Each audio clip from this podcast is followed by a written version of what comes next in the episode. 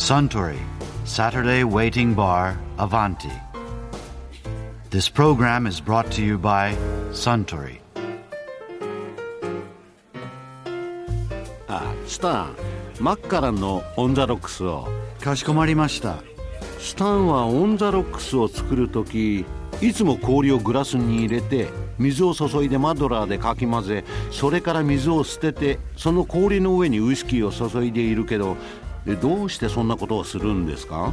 こうして氷の表面を一度水で洗って磨く方が溶けにくくなってウイスキーがいつまでも水っぽくならずに済むんですよ。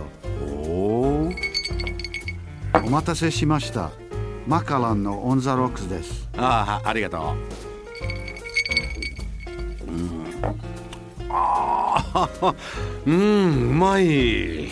それからもう一つ氷はできるだけ温度の低い固く締まったものを使うのも大事ですね。なるほど。バーテンダーは酒だけじゃなく氷にも気を使っているんですね。はい。あそうだ。氷といえば先日西麻布の寿司店寿司通のご主人の藤永大輔さんがあちらのカウンターで寿司店の氷の冷蔵庫の話をされていましたね私はですね冷蔵庫使わないんです。あそうなんですはい。その会社あの氷の冷蔵庫を作りましてうん氷の冷液だけで魚を冷やしてます。あのガッチャン。昔のあの氷室ですね。ははい。あれをこうちょっとヒノキで作り直しまして、うんそこにこう魚入れて貯蔵してます。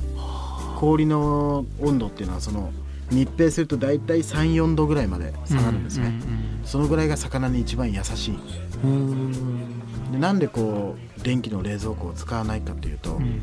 電気の冷蔵庫確かに冷えるんですものすごく、うん。まず一番いけないのが冷えすぎること。うん。それと今度は冷えすぎるあまりに魚の水分を奪ってしまうんです、うん。だから乾燥させてしまうこと、うんこの2点が私は気に食わないので、うん。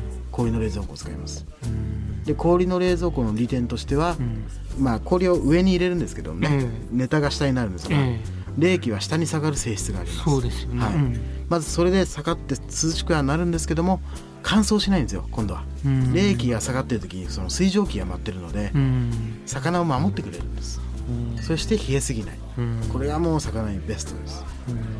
よく寿司屋に行くとシャリはあったかいのにネタが冷たいっうん。てことがあうると思います、ん。あれが一体化とは僕は言えないと思うので、うん。氷の冷蔵庫を使いますどれぐらいの大きさなんですか？大体ですね横が80のうん。で縦が120ぐらいの。ああなんか割と普通の家庭用の冷蔵庫そうですね。よりもちょっとちっちゃめ。ちっちゃめの、うん。はい、あんまり大きすぎると、うん。いくら氷でもいくら入れてもそれじゃ冷えなくなってしまうんですね。だやっぱりちょうどいい箱を作るわけです。うん。だからその氷室を作るのにも宮大工さんと、うん。あとタンス職人さん2人がいないとこれ作れないんです。えそうなんですそうかなんです。えタンス職人と宮大工宮大工さんじゃないと現代ではちょっときついと思いますえね。それはまたあのどこがどう違うんですか？そのやっぱり氷室の箱の中の構造にあるんですね、うん。宮大工さんがやる部分のパーツとうん。タンス職人さんがやるパーツとうん。そこが分かれてるんです。え構造としてはまずまあ上に、二段構造ね。二段構造ではい。上に氷入れるんですよね、はい。うん。それでその氷を入れるところまず箱を作るのがタンス職人さんで、中を巻くのが今度は宮大工さんとか大工さんになるわけです。だから一人ではあれ作れないんです。あそうなんですか、ものすごく手のかかるものなので現代では僕もあれ1年ぐらい作るのに時間待ちましたので。完全にオーダーメイド。オーダーメイドですね。なんですね、はい。だから氷なんかもやっぱり、まあ、1貫目っていうとその現代でいうティッシュペーパーの箱がありますね、はいはい。あれがちょうど1貫目っていう大きさなんです、うんあれ大体1日6個ぐらいやっぱり作りますので、やっぱり温度調整をしなきゃいけないので、うんうんうんそのぐらいかかる。夏だと12個ぐらい使いますかね。ああそうです。倍違う、倍違いますね、うん。でもその何ですかどの魚もその中に入れといて大丈夫大丈夫です。この冷えすぎないっていうのがポイントなんですね、うんあとその水蒸気でコーティングしてくれるっていうこれもやっぱり長期保存にものすごく適してるんです、うん。じゃあ匂いとか移らないっていう映らないようにそういうふうにこう木の箱に全部分けて入れてますけども、うん。うまくできてるもんそれがね先人の知恵ですねやっぱり、あの干物を開発した人はものすごい天才だと思います、だから昭和30年までは30年にそれが復旧したのかな、うん。それで昭和33年ぐらいにそれがなくなってしまったんです、うん。電気の冷蔵庫がちょっと復旧し始めて、うん。氷室が姿を消したんですね、うん。それでもやっぱり昔の天ぷら屋さんとか、うん。えー昔の寿司屋さんとか一部は使ってました、うん。でも最近やっとそれが若い私たちの世代にもうん。やっぱり使いたいっていう人が現れて、うん。今いい仕事をする人たちはみんなそれを使ってますね。うんまあ冷蔵庫すごい良くなった良くなったって言ってもまだそこは及ばないところ、及ばないですね。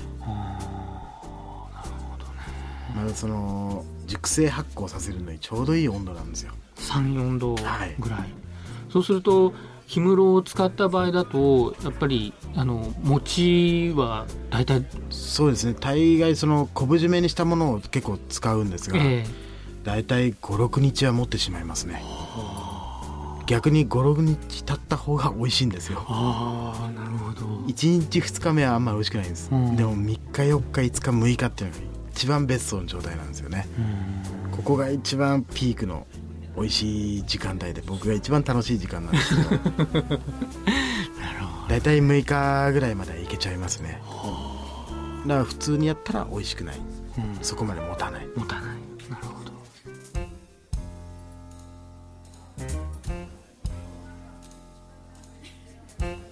いやー藤永大輔さんのお話面白かったですね。あスタンマッカランのオンザロックスをもう一杯かしこまりました。ところでアバンティの常連客たちが繰り広げる東京一の日常会話。もっと盗み聞きしてみたいとおっしゃる方はあよかったら土曜日の夕方お近くの FM 局で放送中のサントリーサタデーウェイティングバーをお尋ねください。